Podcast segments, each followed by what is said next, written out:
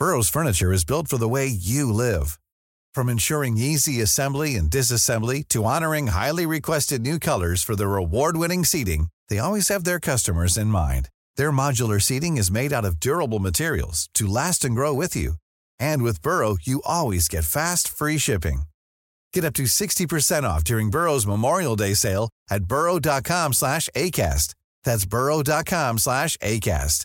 burrow.com slash ACAST. Cada noche, los expertos se reúnen para debatir los temas que hacen historia en una mesa de análisis distinta.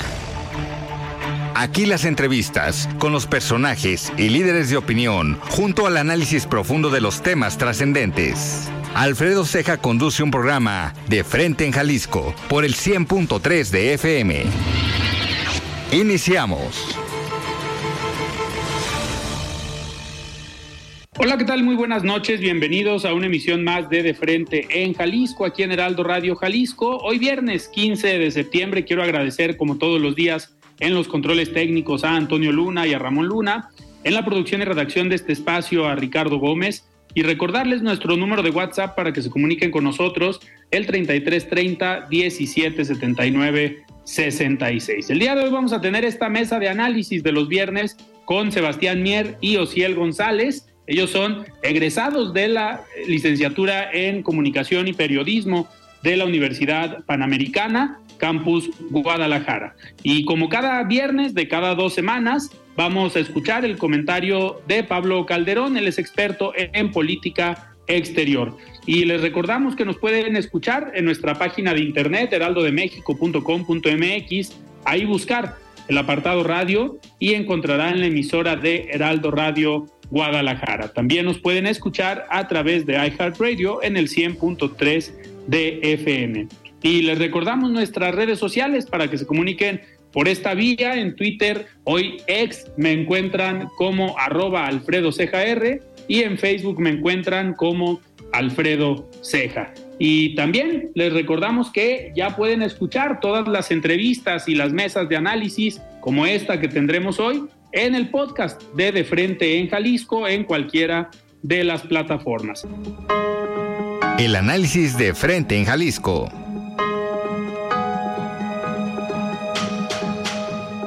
Muchísimas gracias Ricardo por este resumen informativo y pues arrancamos esta mesa de análisis de los viernes con Sebastián Mier y con Ociel González. Estimado Sebastián, ¿cómo estás? Buenas noches. Muy bien, buenas noches. ¿Cómo, cómo han estado? Pues aquí cerrando semana, casi listos para irnos al grito a celebrar esta fiesta eh, patria, pero pues con bastante, bastante información que vamos a analizar, vamos a desmenuzar el día de hoy. Estimado Ociel, ¿cómo estás? Buenas noches. Hola, ¿qué tal? Buenas noches. Buenas noches a los dos y a la gente que nos escucha. Pues listos para, para platicar. Oigan, pues a ver, vamos empezando con haciendo un análisis de esta semana. Eh, bueno, desde el viernes de la semana pasada fue el informe del senador Clemente Castañeda, el lunes, el sábado fue el informe de la diputada federal Mirza Flores, el lunes fue el informe de Juan José Frangé, de la presidenta eh, de Tlaquepaque, el martes el informe del presidente de Guadalajara y así de, también de Salvador Zamora, el presidente de Tlajomulco, y así toda esta semana ha sido de informes, pero aparte de los informes de gobierno, de los informes legislativos, pues fue una semana de destapes que pues muchos ya sabíamos, ya estaban destapados, pero decidieron en este ejercicio de rendición de cuentas, en el informe de gobierno legislativo, pues anunciar cuál sería el cargo que estarían buscando rumbo al 2024. Me gustaría arrancar con esto o un análisis eh, primero, Sebastián, sobre, a ver, ¿cuál es tu opinión uno sobre los informes de gobierno. ¿Son, son realmente necesarios estos eventos tales, tal como los hacen de eh, pues una convocatoria fuerte, impresionante, en un teatro, en un salón de eventos o en una plaza eh, pública o en un lugar público, pero donde pues se reúnen cientos, en algunos casos miles de personas para escuchar eh, la información que da un gobernante. Pero, eh, ¿cuál es tu punto de vista, Sebastián, de que se hagan este tipo de ejercicios? Tal vez algunos, pues, que significan un gasto importante que entendemos no lo paga ninguno de los poderes, no lo paga el poder legislativo, eh, lo paga cada uno de los funcionarios de su bolsa, queremos pensar eso, pero ¿cómo ves, Sebastián, esta dinámica de los informes de gobierno y legislativos? Pues lo comentabas bien al principio, ¿no? Son muchos, fueron muchos, muchos informes los que se llevaron a cabo. Y me sorprende que ya es una costumbre, malamente, hay que decirlo, malamente, que los informes de gobierno se presten para eh, usos políticos, ¿no? Para destaparse, para destapar compañeros, para dar aplausos, ¿no? El, caso de, de, Pablo Lemus y Samuel García, ¿no? Que ya está presidente, quería, quería nombrarlo en pleno, en pleno discurso. Sorprende, sorprende la parafernalia de, de MC, ¿no? Que tan, tan, tanto escenario, tantos colores, tanta convocatoria y pues la campaña de comunicación. Yo por meterme ahí a ver eh, pues qué estaba pasando, me metí a las cuentas de Instagram de Fran de, de, los que fueron, ¿no? Allá el informe, de los que sigo, y todos yendo en el tren, en la línea 3, del, o sea, una campaña de comunicación de vamos a resaltar todo lo que se está haciendo aquí en Jalisco, porque la fuerza de MC es Jalisco y lo vimos en el informe, lo vamos a, a seguir viendo, ¿no? Pero pues malamente, ¿no? Que se preste el informe para el uso político. Esa sería mi conclusión. Que, eso, eso no sé si lo hagan por practicidad, porque por ejemplo el lunes, que fue el informe de eh, Juan José Frangé en Zapopan, a las, a las 9 de la mañana, a las 11 de la mañana estaba agendado el informe de la presidenta de Tlaquepaque. Eh, digo, sabemos el tráfico de la ciudad y llegar del centro de Zapopan a el centro de Tlaquepaque en carro a esa hora yo creo que hubiera sido prácticamente imposible o hubieran tenido que llegar eh, o abrir códigos, prender sirenas, utilizar patrullas para poder llegar a tiempo. Eh, y pues, digo, en la línea 3, pues te subes ahí justo donde estaba el informe de Juan José Frangé y te bajas en el centro de Tlaquepaque. Espero o quiero pensar que lo hicieron por esa practicidad de trasladarse, pues en este tramo a lo mejor haces 20 minutos en el tren de un punto a otro. Quisiera pensar que fue por eso y no tanto por una estrategia eh, de propaganda, aunque sabemos que sí se aprovechan todo este tipo de eventos para resaltar estas, estas cuestiones. O Solo se me hace raro, se me hace raro que todos se andan subiendo últimamente. Em, em, empezamos ya hace algunas semanas, empezó el gobernador del estado, se subió, eh, tuvieron ahí unas tomas que publicaron, unos videos que publicaron en las redes del gobernador, donde estaba utilizando también alguna de las líneas del tren ligero aquí en Guadalajara. Entonces, pareciera que se les está haciendo costumbre. Eh, habrá que ver si no es para que los vea la gente ahora que se acercan las campañas. Seguramente, en política rara vez se hacen las cosas con buenas intenciones.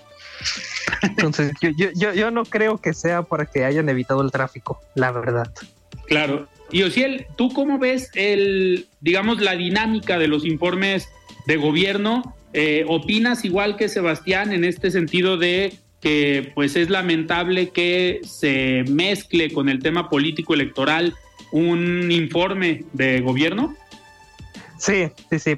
Concuerdo con Sebastián en que estos, este tipo de eventos ya se han, se han modificado, han perdido como su valor.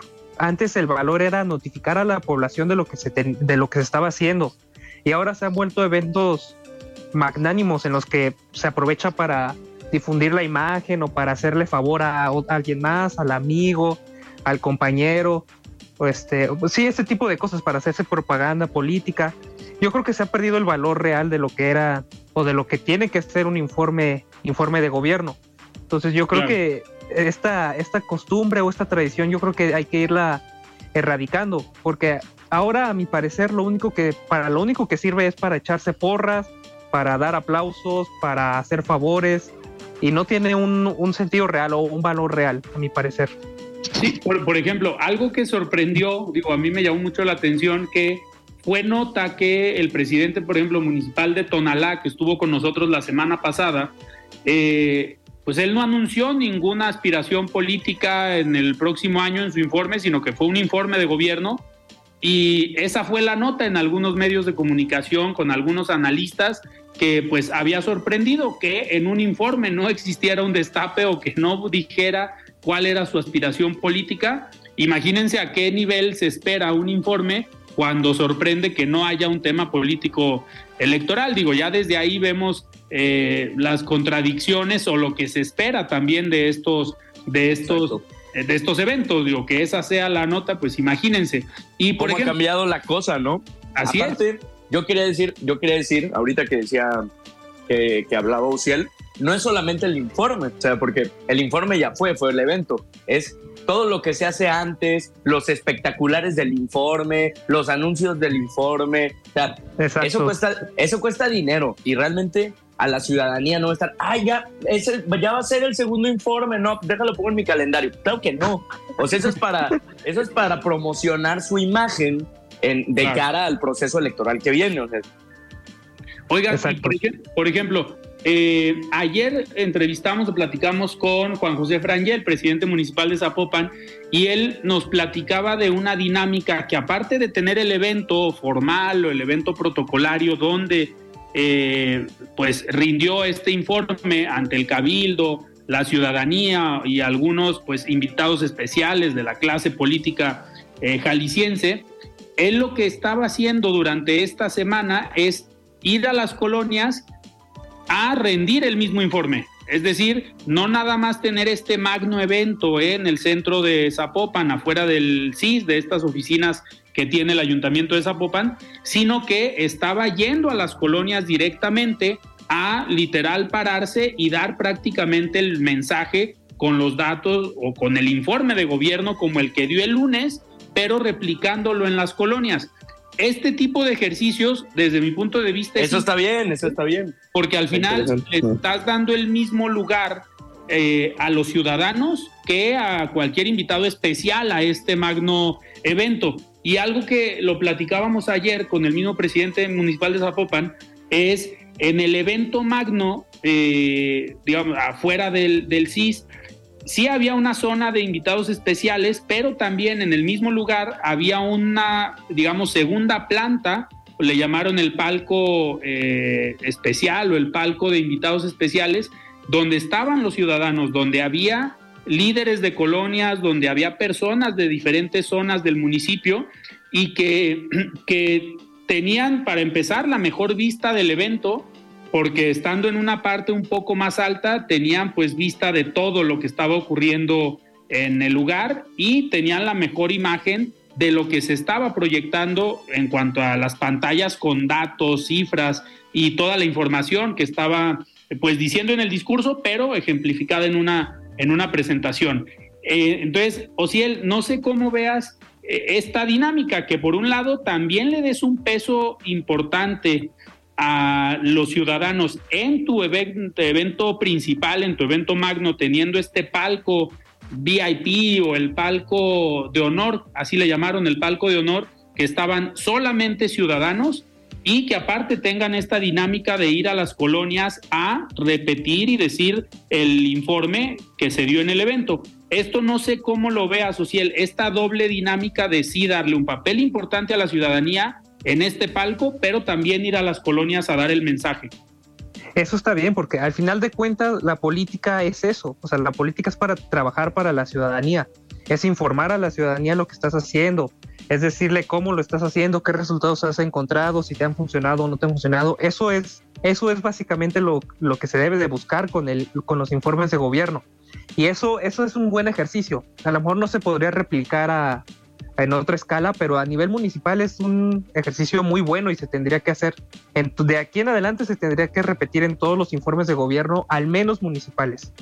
Claro. Sebastián, ¿coincides tú también en esta, que en esta dinámica que aplicaron en Zapopan de tener un palco de honor con puros ciudadanos que tenían la mejor vista del evento y aparte replicar estos mensajes en las colonias.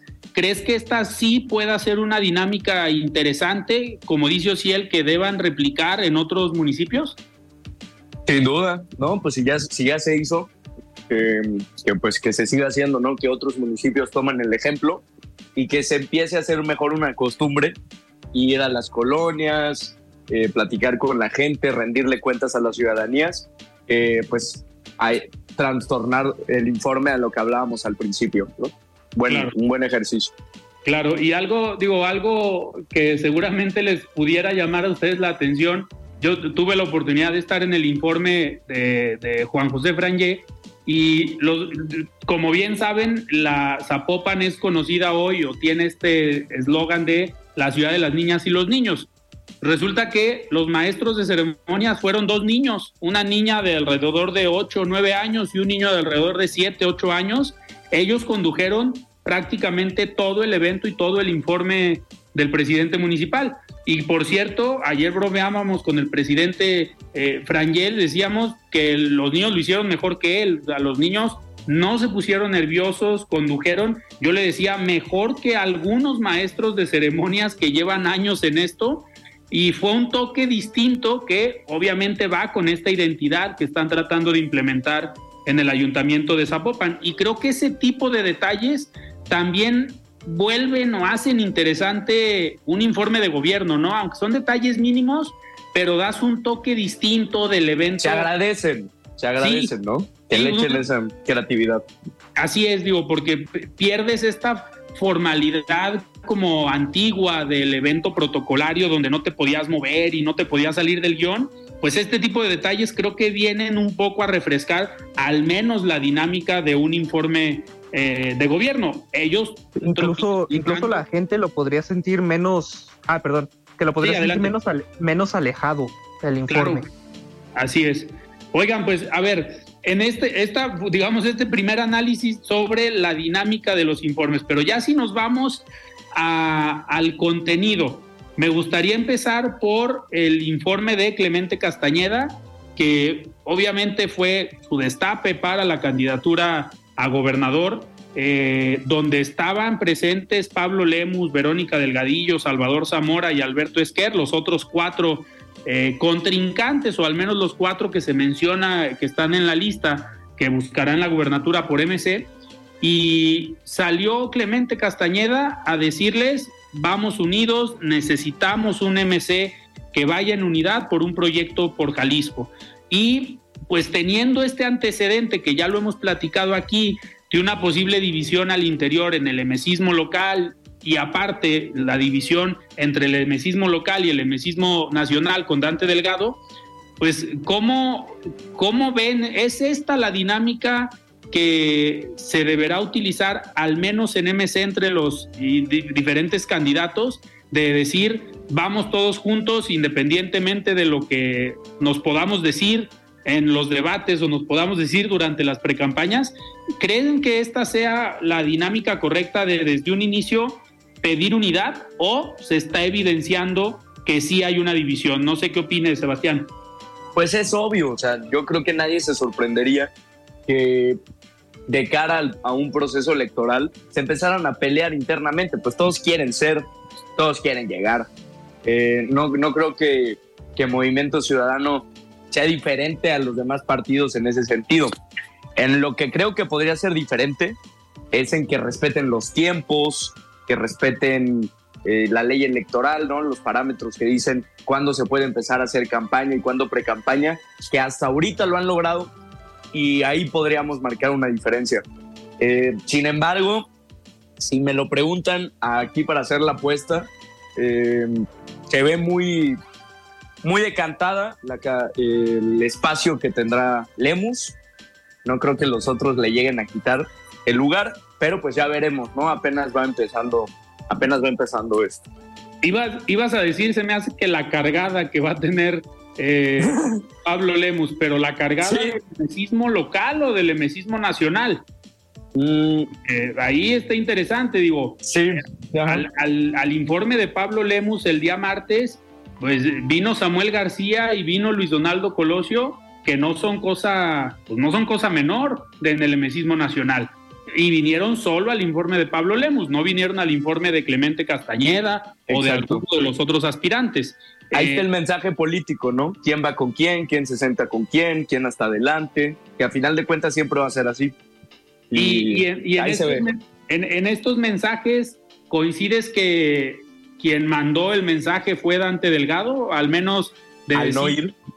Uno, al no ir a ninguno, pero en el caso de Pablo Lemus, al decir, pues va eh, Samuel García y va Colosio, que al final son más cercanos a Dante Delgado.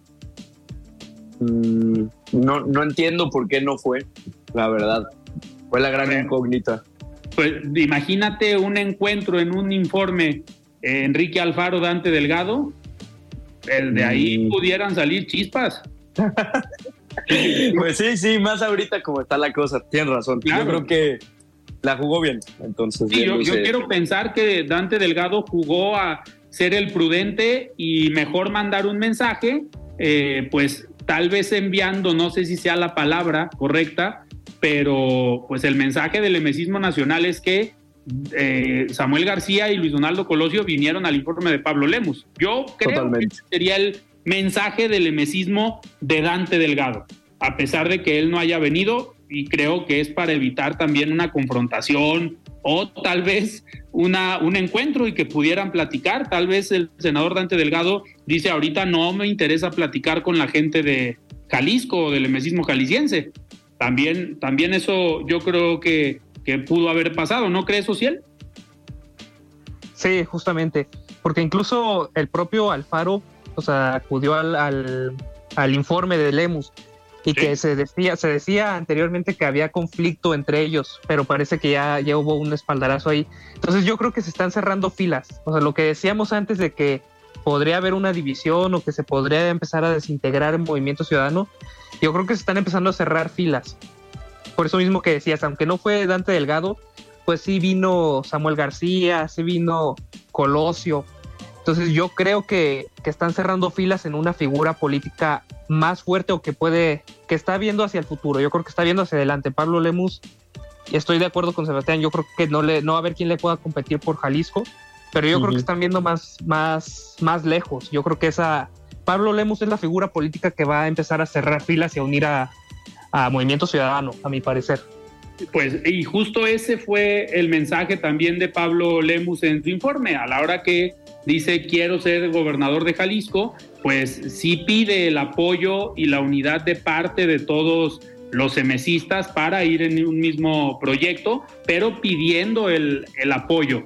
Eh, entonces, eso también, pues al final va a ser el mensaje que manda eh, Pablo Lemus para el emesismo, que hay que recordar, pues hace algunos meses tuvieron ahí sus diferencias cuando hubo una serie de declaraciones por parte del mismo Pablo Lemus eh, contra el presidente o el coordinador estatal, contra Manuel Romo, y algunos otros personajes del emesismo local que al parecer pues ya limaron esas asperezas. Oigan, tenemos que ir a un corte, pero estamos en esta mesa de análisis de los viernes con Sebastián Mier y con Ociel González. Nosotros vamos a un corte y regresamos. Siga con Alfredo Ceja y su análisis de frente en Jalisco por el Heraldo Radio 100.3. Mesa de análisis de frente en Jalisco con Alfredo Ceja. Continuamos.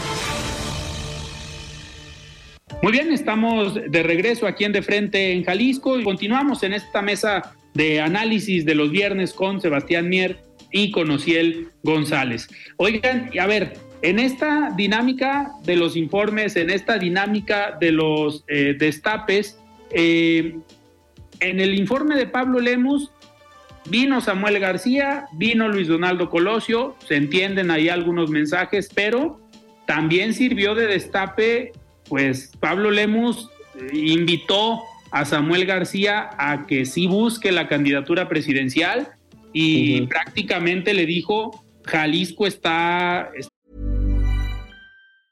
In the market for investment-worthy bags, watches, and fine jewelry, Rebag is the answer. Rebag is a luxury resale platform where each piece is carefully inspected by experts to ensure quality and authenticity. Use Rebag to buy and sell finds from the world's top brands, including Louis Vuitton, Chanel, and Cartier. Head to Rebag.com to get 5% off your first purchase with code REBAGNEW. Shop today at Rebag.com. That's R E B A G.com. And use promo code REBAGNEW for 5% off your first purchase. Hey, I'm Ryan Reynolds. Recently, I asked Mint Mobile's legal team if big wireless companies are allowed to raise prices due to inflation. They said yes. And then when I asked if raising prices technically violates those onerous two year contracts, they said, What the f are you talking about, you insane Hollywood ass? So to recap, we're cutting the price of Mint Unlimited from $30 a month to just $15 a month. Give it a try at mintmobile.com slash switch. $45 up front for three months plus taxes and fees. Promoting for new customers for limited time. Unlimited more than 40 gigabytes per month. Slows. Full terms at mintmobile.com. Está contigo. Eh, ¿Cómo vieron esta escena? Digo, que se haya aprovechado el informe del presidente municipal de Guadalajara para decir, Samuel Jalisco va contigo. Eh, ¿Cómo leen este mensaje, Sebastián? Para algo fue, ¿no? O sea, para algo Samuel fue. Tenía Sí, claro. un, un sentido, ¿no? Y más cuando Lemus, como actor político, es el que más está figurando para ser el próximo gobernador de Jalisco. Tiene mucho sentido, tiene mucha fuerza. Le estaría diciendo, pues tenemos toda la fuerza de Jalisco, no todos los votantes de Jalisco te van a apoyar a ti, ¿no? En cierto sentido. Yo, eh, de, este caso de Samuel García, me llama mucho la atención eh, los elogios que compartió con el presidente, ¿no? Fue a, Nuevo León a inaugurar el, este acueducto nuevo entre el gobierno federal y el gobierno de Nuevo León y muy buena la relación, se empiezan a elogiar el uno al otro. Eh, yo creo que al presidente, o sea, obviamente Movimiento Ciudadano internamente quiere verse como un partido fuerte y más dentro de Jalisco, que prácticamente tiene ganada la elección a estas alturas.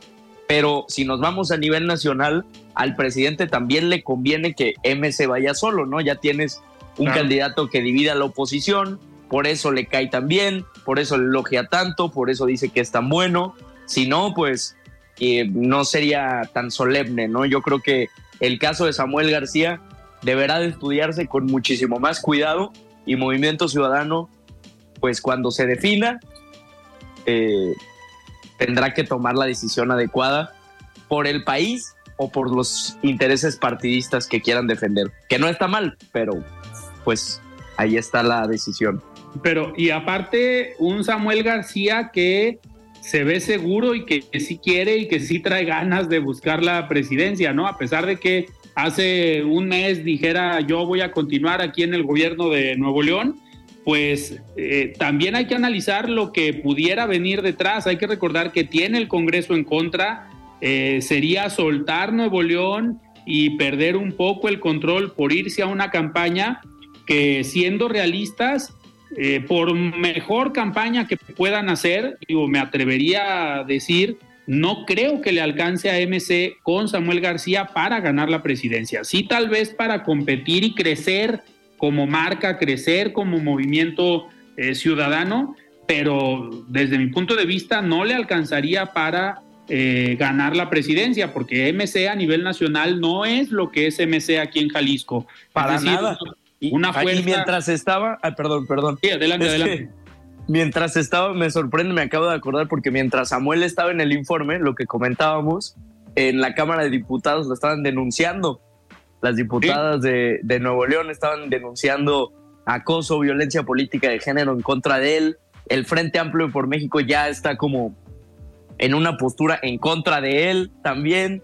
Entonces, podrá estar muy, vino muy a gusto aquí a Guadalajara y mientras tanto todo allá estaba explotando, ¿no? Claro. Oigan, pero a ver, ¿será una estrategia eh, inteligente, al menos del Frente Amplio por México, concentrarse en Samuel García y en desprestigiarlo o tal vez en atacarlo? Porque al final eh, se- le pudiera pasar lo mismo eh, que pasó en la última, en la última elección, cuando el priismo se concentró en un Ricardo Anaya, el gobierno federal, en atacar al, a Ricardo Anaya y no atacar al que iba en primer lugar, que era Andrés Manuel López Obrador. Entonces, acá no se estará equivocando el Frente Amplio por México de blanco y de decir, a ver, pues el enemigo no creo que sea Samuel García para la elección del 24, pues el enemigo lo tienes enfrente y está en Palacio Nacional y se llama Morena, pues es el que va en primer lugar en todas las encuestas. Sí, justamente, pero leía, yo leía una, una encuesta en la que, de Engroll, me parece que es, este, en la que el Frente Amplio o la oposición estaba jugando a no quedar últimos, a no quedar tercero. Entonces, por eso, por esa misma razón era la que se concentraban en atacar a Samuel García o al que fuera candidato de Movimiento Ciudadano. Porque yo leía que las preferencias ubicaban, si Samuel García competía contra Sheinbaum y contra Xochitl Galvez, podría incluso llegar a superar a Galvez en la preferencia de la ciudadanía. Y si el, si el, caso era de Marcelo, Marcelo podría superar por mucho a Xochitl Galvez. Entonces me parece que por eso la oposición hace, está jugando a atacar al candidato que sea de Movimiento Ciudadano, porque a mi parecer yo creo que ellos están conscientes de que no le pueden competir a toda la maquinaria de Morena ni, al ni a la candidata de Morena. Yo creo que están jugando a no quedar en último. Claro. Por ejemplo, hay una encuesta que les envié eh, aún ahí por, por alguna red social, por, por WhatsApp, se las compartí. Una encuesta que eh, publica esta semana Heraldo de México en este ejercicio de ruta 2024, donde miden precisamente estos dos escenarios. En el primero, que sería Claudia Sheinbaum con Xochitl Galvez y con Samuel García, Claudia Sheinbaum trae una ventaja o trae una aceptación del 44.2% o en intención de voto. Xochitl Galvez trae un 30.7, es decir, casi 15 puntos menos. Y Samuel García trae 12.5, es decir, pues una cuarta parte de lo que trae prácticamente Claudia Sheinbaum. Lo interesante aquí, y es eh, con lo que me gustaría continuar, es que el escenario B que se maneja en esta encuesta es si Marcelo Ebrard decidiera ser el candidato por Movimiento Ciudadano, el resultado eh, varía muy, muy poco en cuanto a la aceptación de, bueno, el porcentaje de Claudia Sheinbaum de 44.2 baja a 43.4, el caso de Xochitl Galvez de 30.7 baja a 29.7 y Marcelo Ebrard por Movimiento Ciudadano en lugar de los 12.5 de Samuel García aparece con 16 eh, puntos eh, porcentuales como candidato de Movimiento Ciudadano. Entonces, en este escenario, ahí es donde pues se refleja la necesidad por parte del Frente Amplio de decir, Movimiento Ciudadano, si te sumas acá, prácticamente estarían en un empate técnico. Si suman en cualquiera de los dos escenarios los 30.7 de Xochitl Galvez con 12.5 de Samuel, pues llegan prácticamente a 43 eh, puntos porcentuales y Claudia Sheinbaum un 44.2, es un empate técnico. Y si sumamos también el escenario de los 16 eh, puntos de Marcelo Ebrard como MC con los 29 eh, puntos de Xochitl Galvez, pues estamos hablando de 45 puntos prácticamente contra igual 45 eh, puntos, perdón, 43 puntos de Xochitl Galvez. Entonces, ahí es donde se entiende la postura del Frente Amplio de decir, oigan, si Movimiento Ciudadano se suma al Frente Amplio, estamos en condiciones para por lo menos pues, dar batalla, ¿no? Sí. No, sé qué opinas. Sí, sí, sí. sí de, de hecho, cada vez cada vez veo más lejana la posibilidad de que Movimiento Ciudadano se una al frente. Sí. Antes, antes, antes, este, sentía, o bueno, percibíamos a lo mejor, no sé si ustedes lo, lo veían igual, que Movimiento Ciudadano iba a terminar cediendo ante las presiones de, de la oposición y se sumaría al Frente Amplio por México. Ahora, hoy por hoy, estamos viendo que la conversación no está ni remotamente cerca tanto por parte del Frente atacando a Samuel García, como por parte del Movimiento Ciudadano atacando al PRI, atacando al PAN. Muy, muy, muy, muy lejana se ve esa posibilidad ahora. Pero, pero, pero, si llegara a suceder en un futuro, porque ahorita estamos hablando con mucha premura electoral, esa es la realidad, y hacemos análisis con mucha premura electoral porque desafortunadamente así está el nivel ahorita y, y, se adelantaron tanto las elecciones que ahorita en septiembre estamos hablando de ellas, cuando deberíamos estar hablando del grito, de los niños héroes, de, otras cosas, ¿no? Pero de elecciones no. Y, cuando llegue diciembre, pues, veremos, ¿no? Ahí sí se va a poner bueno. Claro, pero ahorita si estuviéramos hablando de los niños héroes y del grito de independencia, tendríamos que estar hablando que el Poder Ejecutivo, el presidente de la República, no invitó al Poder Legislativo ni al Poder Judicial a los eventos. Primero invitó a Yaritza. Primero invitó a Yaritza. Imagínate, a ver, eh, me gustaría hacer un paréntesis para hablar de este, de este tema. Eh, habla bien de un jefe de Estado eh, que no invite y que tome el pleito o la división de poderes como un tema personal y decir yo a mis eventos o yo a mis fiestas solo invito a mis amigos, no importa que tú seas parte también del gobierno de nuestro país, que seas otro, otro representante de los otros dos poderes, ustedes aquí no entran. ¿Se vale esa postura de un jefe de Estado? No, creo que lo hemos dicho hasta la saciedad, ¿no? En este espacio, de que muchas cosas de las que hace el presidente no hablan bien de él como jefe de Estado. O sea, mucho de lo que dice, de lo que hace y de lo que piensa, habla mal de su imagen, habla mal de él, pero creo que ya, creo que lo hemos repetido muchas veces en el espacio que ya no, no sorprende a nadie, creo yo. A, ti, Sebastián, ¿tú qué opinas? Que diga, el grito es una fiesta particular y yo invito a quien me cae bien rencor, rencor puro, para que luego no diga que su pecho no es bodega. Sí es bodega. Y guarda muchas cosas, guarda muchas cosas ahí.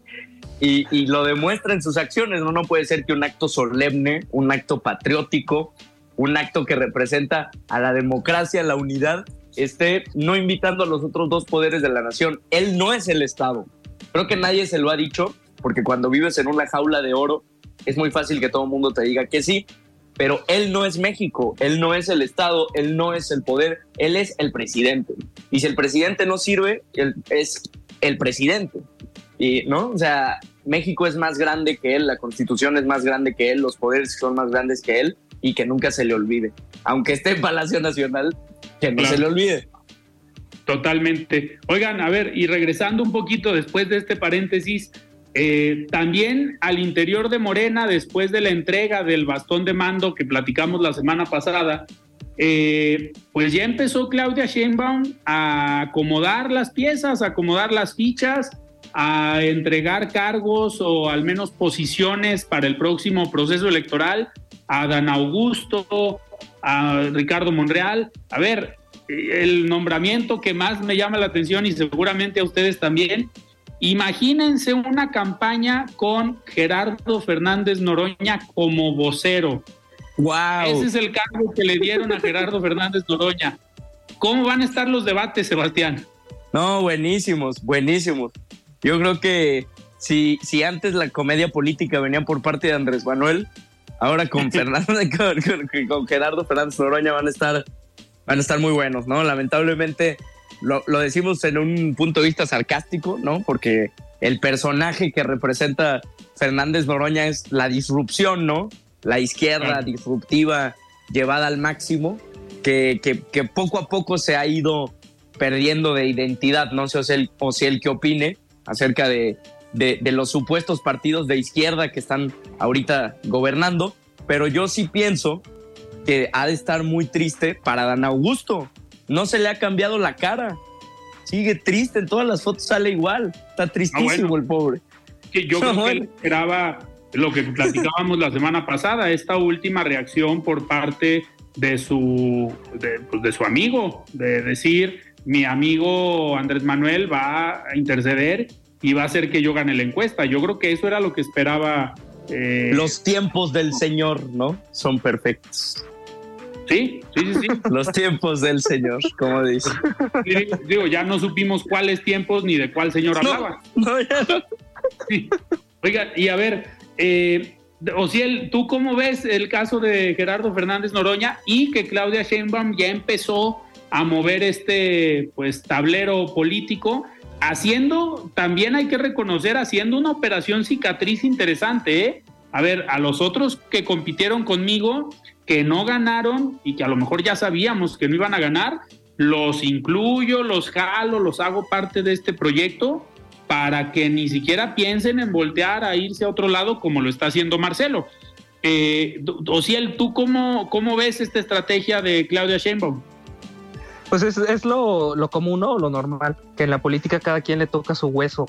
Si no te, si no te tocó el premio grande o si no ganaste el premio gordo, pues te toca un premio de consolación para que no te vayas. Un hueso más pequeño. Un hueso más pequeño, pero al final es un hueso. Entonces, está, es, es lo común en política. Y, y, pareciera que el que se va a quedar sin hueso pues es Marcelo Ebrard, porque es el personaje como que está titubeando. No, no ya estiró la línea mucho. También Marcelo que ya se defina, ya que flojera. Pero o sea, ver, no puede ser que, que, un mes más, ¿qué es eso? Ya vete de ahí, Marcelo.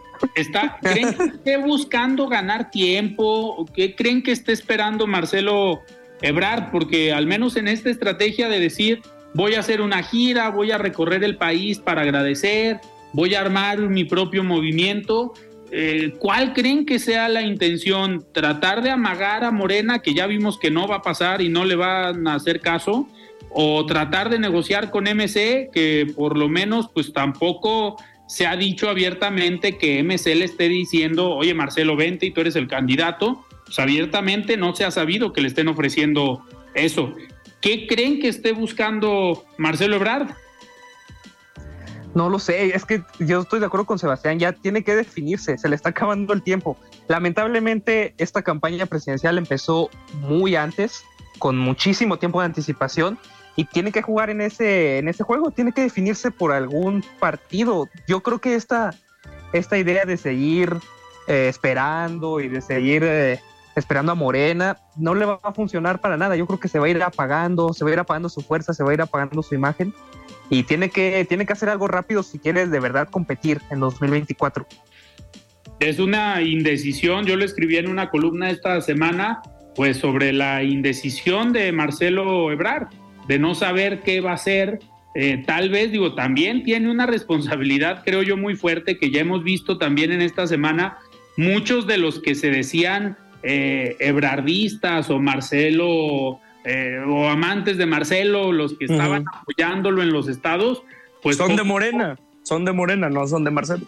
Así ¿no? es, poco a poco empezaron ya a voltear y a uno que otro a subir una foto con Claudia Sheinbaum, a pesar de que en su momento daban la vida por Marcelo, también hay que considerar que unos ya se están bajando del barco de Marcelo Ebrard y los que quedan seguramente le han estado hablando y le han de estar preguntando, oye, ¿qué vamos a hacer? ¿Qué va a pasar? Nosotros te apostamos a ti como líder, no nos puedes dejar eh, pues bailando, bailando solos, o sea, toma una decisión, pero también en esta forma de estirar el tiempo, creo que está perdiendo tanto fuerza al exterior como fuerza con su mismo equipo. No sé qué opines, Sebastián. Sí, sí, sin duda. Y muchos de, lo decías, ¿no? Que muchos de los que se consideraban marcelistas, ¿no? Eh, en realidad son morenistas. Y, y, lo decíamos el programa pasado, la fuerza, la fuerza ahorita de, del movimiento, ¿no? Encabezado por López Obrador, la fuerza es morena. No es Marcelo, no es Claudia, es el logotipo, es morena, es a quien pongas. Entonces es, está es muy, morena, muy difícil. O es morena, pero con el respaldo y la base de Andrés Manuel, porque también. Pues Morena es Andrés Manuel. Sí es. Morena es Andrés Manuel. O sea, él es el partido de Andrés Manuel. Y Así esa es, es la como fuerza. en los buenos tiempos del PRI. Como en los buenos tiempos, tiempos. del Pero a ver, ¿recuerdan ustedes un presidente priista con el poder y con el control No. que tiene hoy Andrés Manuel? No, no, no. Y, y pudo, eso es lo peor. Esto me voy a poner triste. Eso es lo peor, que sí pudo haber eh, tenido una transformación, que sí pudo haber cambiado al país. Tenía gran poder, gran aprobación, gran popularidad, las dos cámaras, la mayoría Así es. calificada en las dos cámaras, y no pudo, no pudo transformar al país. Eso es lo que, lo que le debería doler, no andar haciendo eh, desmanes y adelantando campañas. Eso, eso es no saber gobernar. Claro. Oigan, nos quedan dos minutos y eh, traigo un tema que lamentablemente no vamos a alcanzar a analizar, pero quiero su impresión rápido.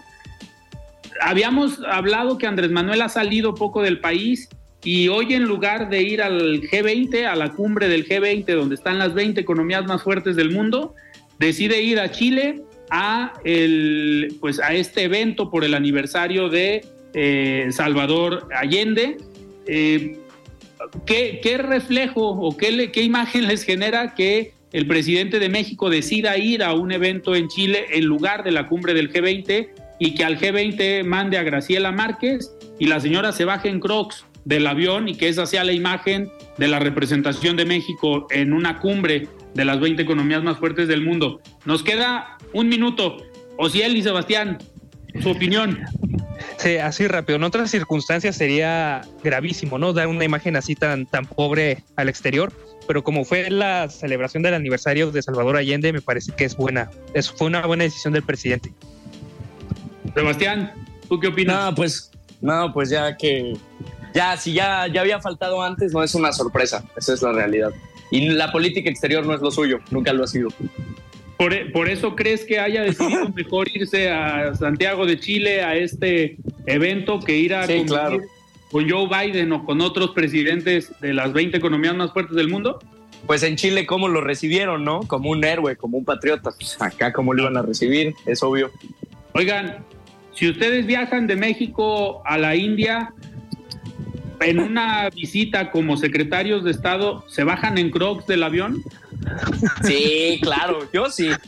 Pero, pero yo ahorita en estas condiciones, ¿no? Si, si ganara como un secretario de Estado, me compro un tacuchito fino, mínimo. Claro. Bueno, pues ya se, se, nos acabó el programa. Quería preguntarles esto porque sin duda fue una de las imágenes de la, de la semana. Pero Ciel, muchísimas gracias por estar hoy aquí en De Frente en Jalisco y vámonos al grito. Vámonos al grito. Gracias a los dos y buenas noches. Sebastián, muchísimas gracias. Buenas noches. A celebrar. Gracias.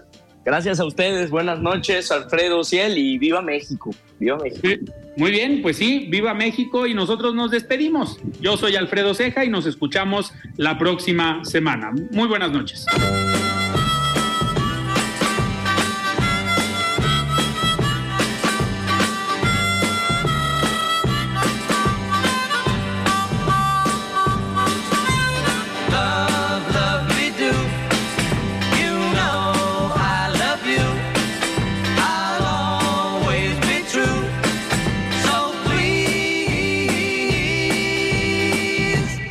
Love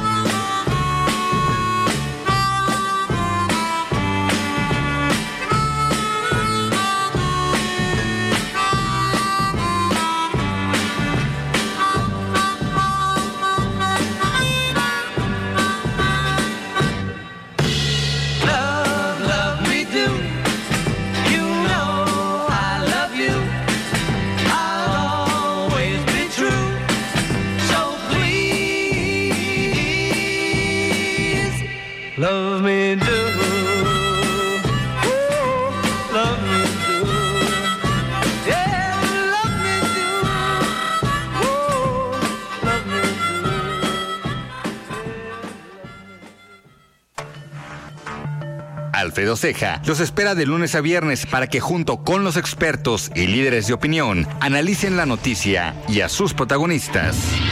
Esto fue De Frente en Jalisco, otra exclusiva de El Heraldo Radio.